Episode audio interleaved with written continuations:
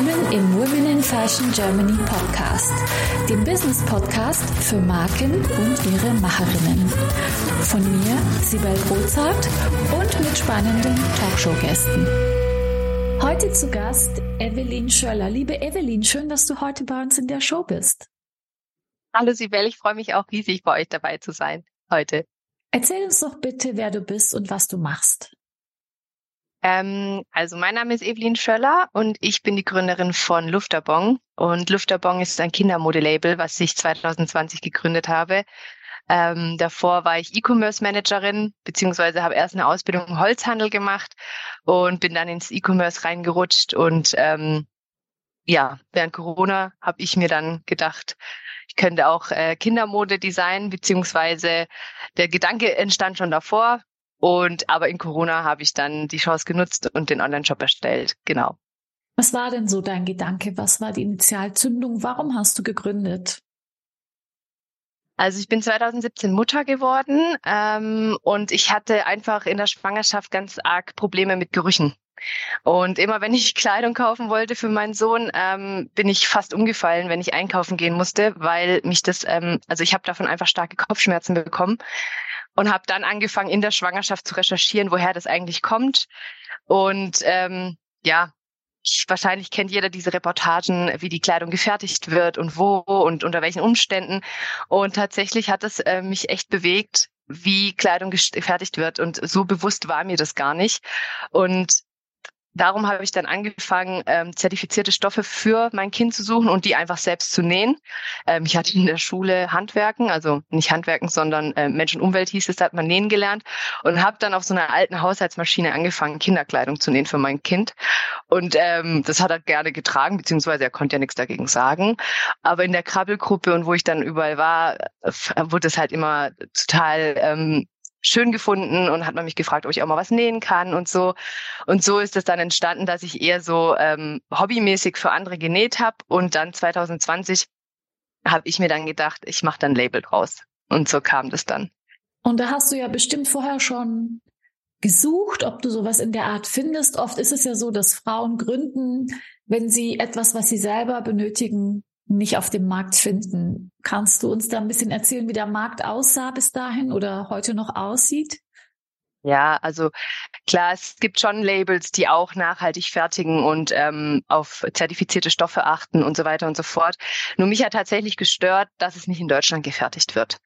Und ähm, ich dachte mir tatsächlich, also einfach auch aus dem Aspekt heraus, dass ich viele Frauen kennengelernt habe, die handlich unglaublich begabt sind und Nähen zum Hobby haben, ähm, dass ich denen auch eine Plattform dafür gebe und das dann hier in Deutschland bei uns in, wir wohnen in Altburg, äh, bei uns zu Hause dann fertigen ähm, und dass es einfach wirklich ein, ein rundes Produkt ist, was hier in Deutschland gefertigt wird mit nachhaltigen Stoffen und dann halt auch fürs Kind gut ist. Ähm, ja, und das, das habe ich so in der Kombination einfach nicht gefunden und habe dann eben gedacht, ich mache das selbst.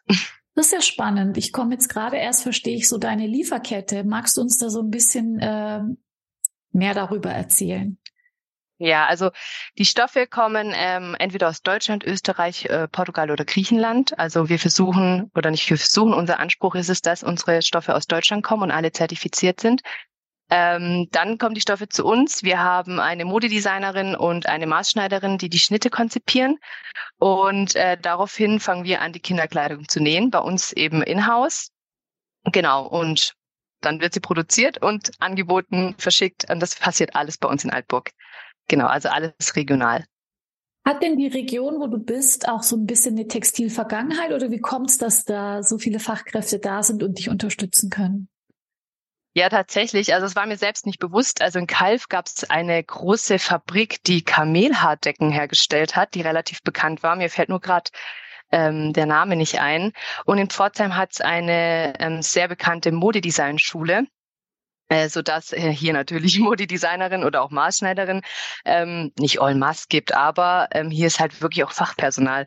Also die eine, die für uns näht, die hat zum Beispiel beim Pforzheimer Theater als Maßschneiderin gearbeitet. Ähm, und daher denke ich, ähm, ist es hier schon findet man schon gut Fachkräfte, die hier Expertise mitbringen.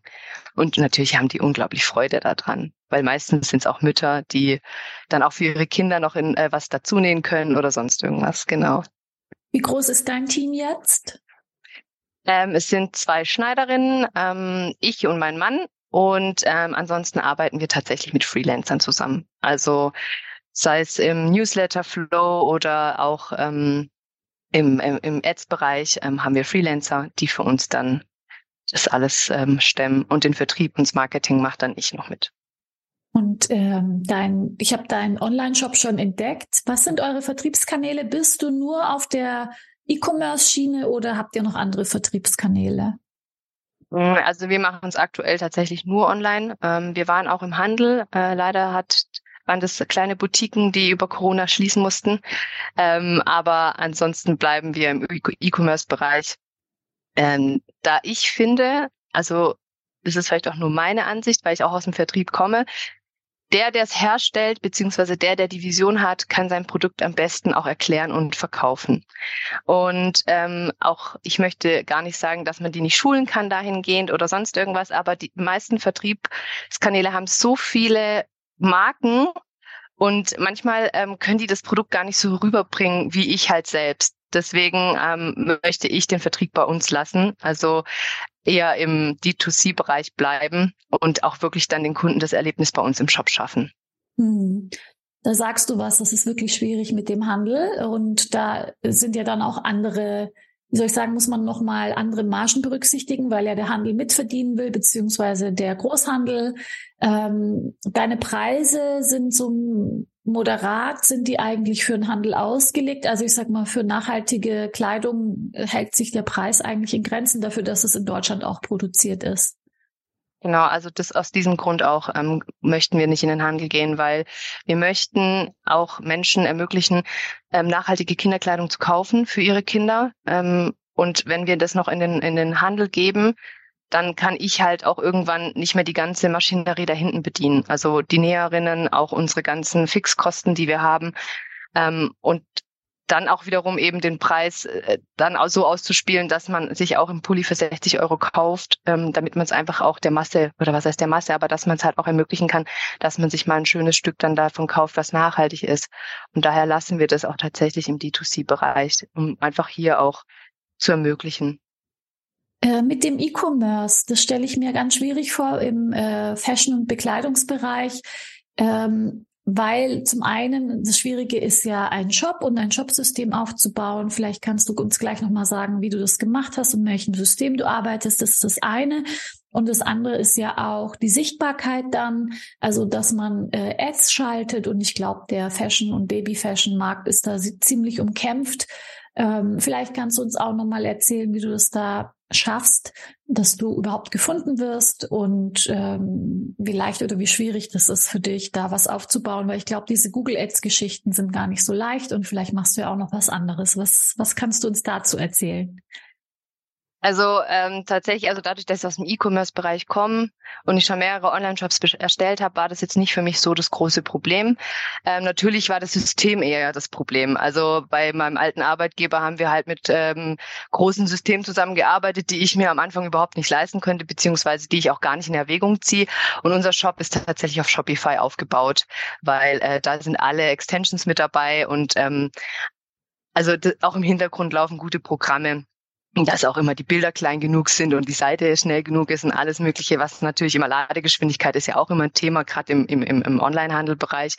Deswegen sind wir, also habe ich mich damals für Shopify ähm, ähm, ähm, entschieden und es ist auch wirklich super einfach zu bedienen. Auch eben die Verknüpfung zu Google Ads oder zu Meta mit den Pixels, das, das geht da super gut und daher, also kann ich das von Herzen empfehlen, ohne hier jetzt Werbung machen zu wollen. Ähm, genau, und also tatsächlich, wir gehen auch über Marketplaces, ähm, also jetzt nicht Amazon, sondern es gibt auch nachhaltige Marketplaces, über die wir verkaufen, die sehr gut funktionieren. Und natürlich in unserem eigenen Shop machen wir Google Ads Werbung wie Meta-Werbung. Und da muss ich sagen, bislang war für uns die, die, die Meta-Werbung ähm, die effektivste. Tatsächlich. Wie, was habt ihr da gemacht? Was für Werbung habt ihr da geschalten? Vielleicht kannst du da ein bisschen erzählen. Genau, also wir ähm, lassen immer mehrere Kampagnen laufen. Einmal immer die UGCs, was Kunden vielleicht für uns aufgenommen haben oder von der Fertigung. Und dann lassen wir immer Posts laufen, auch in den Kampagnen, wo wir halt unsere Vorteile von unserer Kinderkleidung in Stichpunkten rausbringen äh, und dann immer eine Call to Action mit reinnehmen. Und das ist eigentlich, ähm, also die UGCs laufen tatsächlich am besten, also Videos laufen bei uns grundsätzlich am besten, auch von der Reichweite her, aber die Posts, glaube ich, sind nochmal so ein Touchpoint, wenn die danach kommen, dass man nochmal so eine Erinnerung gerufen bekommt, ah, was waren nochmal genau die Vorteile. Und das sind natürlich bei uns ganz klar, unsere Kleidung kann bis zu drei Größen mitwachsen und die Badeponchos sogar bis zu zwei Jahren oder drei sogar ähm, dann, dass wir in Deutschland fertigen und äh, wirklich äh, zertifizierte Stoffe verwenden. Ähm, und allein die Kombi aus Post und Video, ich glaube, die bringt's tatsächlich. Also die, ähm, da merken wir auch immer wieder, wenn wir die Kampagnen starten, dass da nicht nur mehr Klicks kommen, sondern da tatsächlich auch Verkäufe. Du sagst jetzt Meta, was genau ist das für dich? Instagram, Facebook, macht ihr beides oder was konkret macht ihr da? Also der Fokus liegt tatsächlich auf Instagram. Ähm, wir machen es aber, also wir lassen die Werbung auch auf Facebook laufen, da Facebook auch in unserer Zielgruppe noch ähm, ziemlich interessant ist. genau, also äh, gerade ähm, wie soll ich das sagen? Also Facebook, da sind ja auch noch viele in Gruppen und gerade jetzt zum Beispiel meine Generation, also ich bin 89er Jahrgang, wir sind ja mit Facebook groß geworden und man ist da noch in verschiedenen Gruppen und guckt ja trotzdem immer mal wieder drauf. Deswegen ist Facebook gar nicht so uninteressant, gerade für unsere Zielgruppe oder auch gerade ähm, Großeltern. Also wir merken, dass da dann auch schon 50, 60 ähm, plus dann drauf sind und ja, je nachdem wie alt das Kind, also die Tochter oder der Sohn ist, ähm, kann man auch mit 55 schon mal Oma sein, gell? Kannst du so, kannst du zurückführen, auf welchem, auf welchem Kanal quasi die meiste, äh, der meiste Return on Investment ist? Also Google, ähm, Facebook, Instagram, also in Relation zum Einsatz. Kannst du da hm, was konkret sagen? Ja, also Instagram ähm, haben wir ein ROAS von 2,5. Also da kommt das meiste zurück und Google ist für uns eher also wir haben zwar viele Klicks und Impressionen, ähm, wenig Verkäufe ehrlich gesagt, aber ich, ähm, wir sehen das eher so als Touchpoint für Informationen, wenn man eben die Werbung auf Instagram gesehen hat, dass man nochmal nachliest ähm, oder sonst irgendwas und dann ja meistens schon im Browser dann auch die Adresse hat und dann nochmal kommt zum Kaufen. Also so ist, so haben wir jetzt mal den nach, äh, den Weg der Customer Journey ungefähr nachgestellt, dass tatsächlich über eine Meta-Ad-Anzeige die Leute erstmal auf die Seite kamen, dann gegoogelt haben und dann ähm, noch dann erst gekauft haben. Verstehe. Und budgetär äh, macht ihr das so in drei gleichen Teilen oder habt ihr da auch den Schwerpunkt auf Instagram oder Meta daneben? Also am Anfang hatten wir es ähm, fair aufgeteilt, also immer das gleiche Budget für jeden Kanal.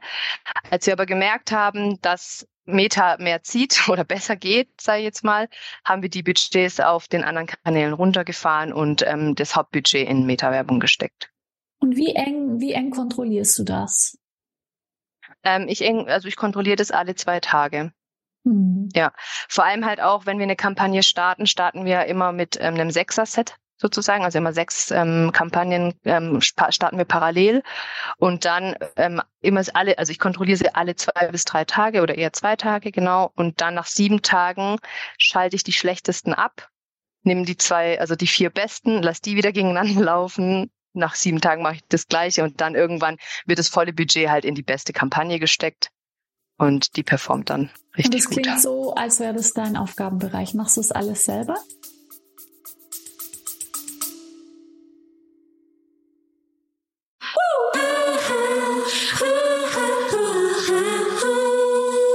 Möchtest auch du mit deinen vorhandenen Potenzialen, Fähigkeiten und Kenntnissen deine unverwechselbare Marke im Fashion- und Lifestyle-Segment aufbauen?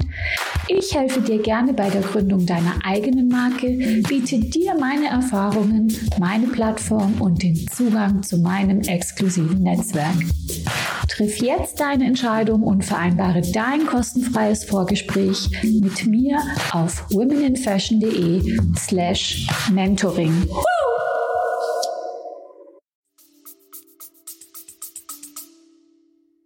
Also da haben wir auch noch Freelancer mit drin gehabt. Ähm, die mich da sehr stark unterstützt haben, die mir das auch alles gezeigt haben. Ähm, und jetzt mittlerweile kann ich selber machen. Genau. Aber es macht auch echt Spaß. Also ich mag das Analytische eh sehr gerne und ähm, ja, auch so zu gucken, wo ist die Zielgruppe, wo hat sie sich verändert, ist sie gleich geblieben und so. Also das ist schon sehr interessant und das, das mag ich auch tatsächlich. Ja. Also da beneide ich dich dafür, dass dir das Spaß macht, weil das ist etwas, wo ich sage, oh mein Gott, das stresst mich am allermeisten. Sehr schön. Ja, also am Anfang war es tatsächlich auch stressig, weil ich ja noch alles selber mitgenäht habe, ähm, bis wir unseren Drive hatten. Da war ich halt wirklich morgens in der Analyse und in Shop und Posting erstellen und dies und das. Und abends, wenn mein Kleiner geschlafen hat, saß ich an der Nähmaschine und habe dann halt auch noch genäht. Ähm, da, dahingehend bin ich auch froh, dass ähm, ich jetzt da so tolle Näherinnen habe, die auch wirklich schnell sind, dass ich mich halt darauf konzentrieren kann. Also diese ganzen Anzeigen benötigen ja auch ganz viel Content. Wie, wie ist die, wie stark ist die Content-Erstellung? Also da, das ist doch auch viel Zeit und Energie. Auf jeden Fall. Also es einmal braucht es viel Zeit, dann ähm, machen wir, müssen wir auch regelmäßig ja Fotoshoots machen ähm, die nicht nur zeitintensiv sind, sondern auch kostenintensiv, weil man muss ja die Kinder dazu finden. Ähm, die Kleidung muss dafür da sein, dann einen richtig, also einen guten Fotografen und so weiter und so fort. Also das ist schon auch immer sehr aufwendig. Aber es ist auch immer sehr schön, weil die Kinder sehr viel Spaß haben. Und man muss auch sagen, gerade bei den Fotoshoots, weil da ja immer so eine ganze Masse an Kleidung hängt äh, für die Kinder zum Aussuchen auch, da ist auch wieder so ein richtig schöner Bubble-Effekt. So, die haben leuchtende Augen und freuen sich total, was sie anziehen dürfen und so. Also deswegen wird es auch schon irgendwie wieder entlohnt, sage ich jetzt mal, dieser ganze Aufwand. Aber ja, das, das dauert, äh, bringt viel Zeit. Ähm, dann muss man es natürlich auch farblich aufeinander abstimmen, gerade im Content-Bereich. Ähm, wie passt was zusammen? Man kann, also was für eine Message setze ich dahinter? Über was spreche ich an dem Tag bei dem Post? Ähm, das ist natürlich viel Arbeit, aber dadurch, dass es halt meine Marke ist und ich ja weiß, ähm, über was ich sprechen möchte und was ich damit eben auch ähm, rüberbringen möchte und was es für einen Mehrwert für Eltern bringt, fällt es einem gar nicht mehr so schwer, sage ich jetzt mal. Hm, verstehe. Und äh, planst du auch oder macht ihr auch Influencer-Marketing? Also ja, also wir haben ähm, schon ein paar Versuche hinter uns, sage ich jetzt mal. Ähm, ich muss aber ehrlich gestehen, für das, also wie soll ich sagen, es war schön und es kam auch ähm, Bestellungen rein und die Awareness ist gewachsen, aber im Verhältnis sind die Paid Ads tatsächlich erfolgreicher. Das ist eine gute Erkenntnis. Und, und was beschäftigt dich im Moment am allermeisten? Mm, also uns beschäftigt oder mich beschäftigt tatsächlich ähm, aktuell die Frühlings-, Frühjahrs- und ähm, Herbstkollektion. Ähm, auch einfach, weil dieses Jahr nicht so gut gelaufen ist wie die letzten zwei Jahre, sage ich jetzt mal. Ähm, und wir ein selbst investiertes Unternehmen sind, äh, wo, wo wir auch immer gucken müssen, wo investieren wir rein, ähm, welchen Schritt können wir noch gehen. Und das ist natürlich etwas, was mich gerade beschäftigt. Ähm, wo ich äh, teilweise auch schlaflose Nächte habe. Wenn du sagst, es läuft jetzt dieses Jahr nicht mehr so gut, kannst du es auf irgendwas Besonderes zurückführen oder ist es die allgemeine Entwicklung? Also ich denke dadurch, dass wenn ich mein eigenes Einkaufsverhalten jetzt so reflektiere, dass ähm, auch wir bei unseren privaten Investitionen sehr vorsichtig geworden sind, einfach auch anhand der Entwicklung Anfang des Jahres und ja, natürlich, die Inflation haben wir auch gemerkt im privaten Bereich. Daher verstehe ich das auch, dass man vorsichtiger ist ähm, mit Ausgaben, die vielleicht nicht ähm, unbedingt relevant sind. Ja. Ähm, aber ja, also das ist jetzt aktuell so mein Verständnis dafür, ähm, weil wir haben tatsächlich dieses Jahr mehr Bilder, mehr Werbung ähm, gemacht als letztes Jahr. Hm. Ja, bleibt abzuwarten, weil diese ganzen Allgemeintendenzen, die spüren wir ja alle, die Kosten steigen. Man wundert sich, wo ist denn am Ende äh, das ganze Geld geblieben, am Ende des Monats, wenn nichts mehr übrig ist oder so. Ja, und im, im Unternehmen auch, alles wird irgendwie teurer. Also schauen wir mal, wo die Reise hingeht. Aber ich sehe mal, es gibt Länder, da ist es noch viel schlimmer. Also ist alles noch auf hohem Niveau. Und ich hoffe natürlich, dass wir da auch ähm, mal wieder eine Normalität erleben können. Kommen wir zu dir als Person. Was ähm, war denn bis heute jetzt für dich in deiner Gründung eine Herausforderung, die du vielleicht hast nicht kommen sehen, mit der du gar nicht gerechnet hast? Und wie gehst du damit um? Hm, also tatsächlich ist die Herausforderung bei mir immer die Zeit. Also das hätte ich jetzt, ähm, ich habe das ehrlich gesagt nicht so zeitintensiv eingeschätzt, wie es tatsächlich ist, da ich das ja äh, lange nebenher gemacht habe und dann ähm, einfach gesagt habe, ich setze mich jetzt abends hin und nähe oder setze mich hin und ähm, kümmere mich abends um die ganzen Sachen.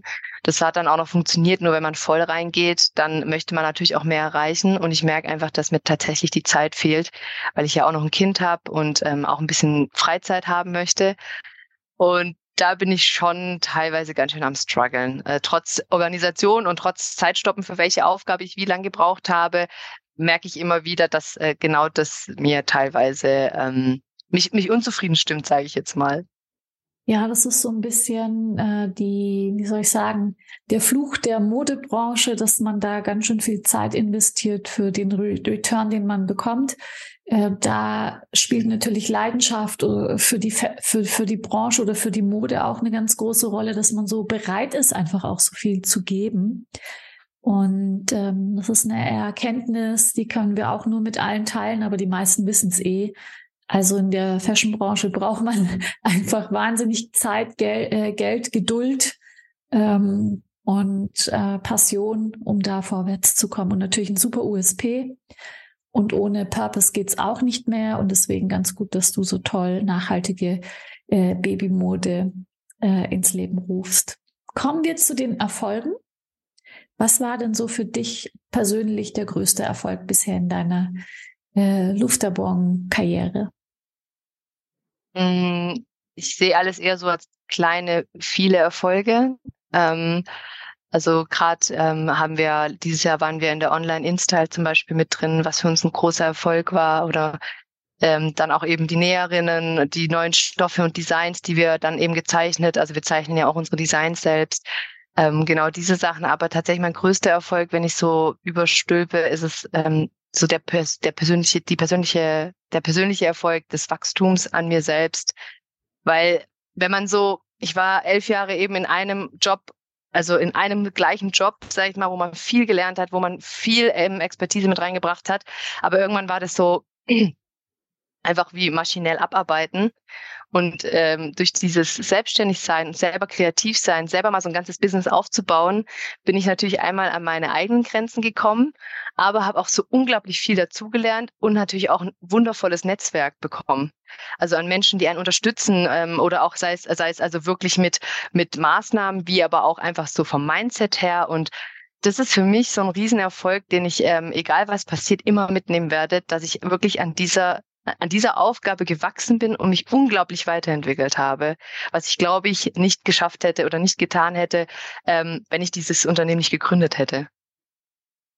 Kommen wir zur allerletzten Frage und die ist einfach, welchen Tipp kannst du unseren Hörerinnen und Hörern mit auf den Weg geben, die gerade selber dabei sind, eine Marke aufzubauen oder sie oder zu gründen in, im Fashion-Bereich?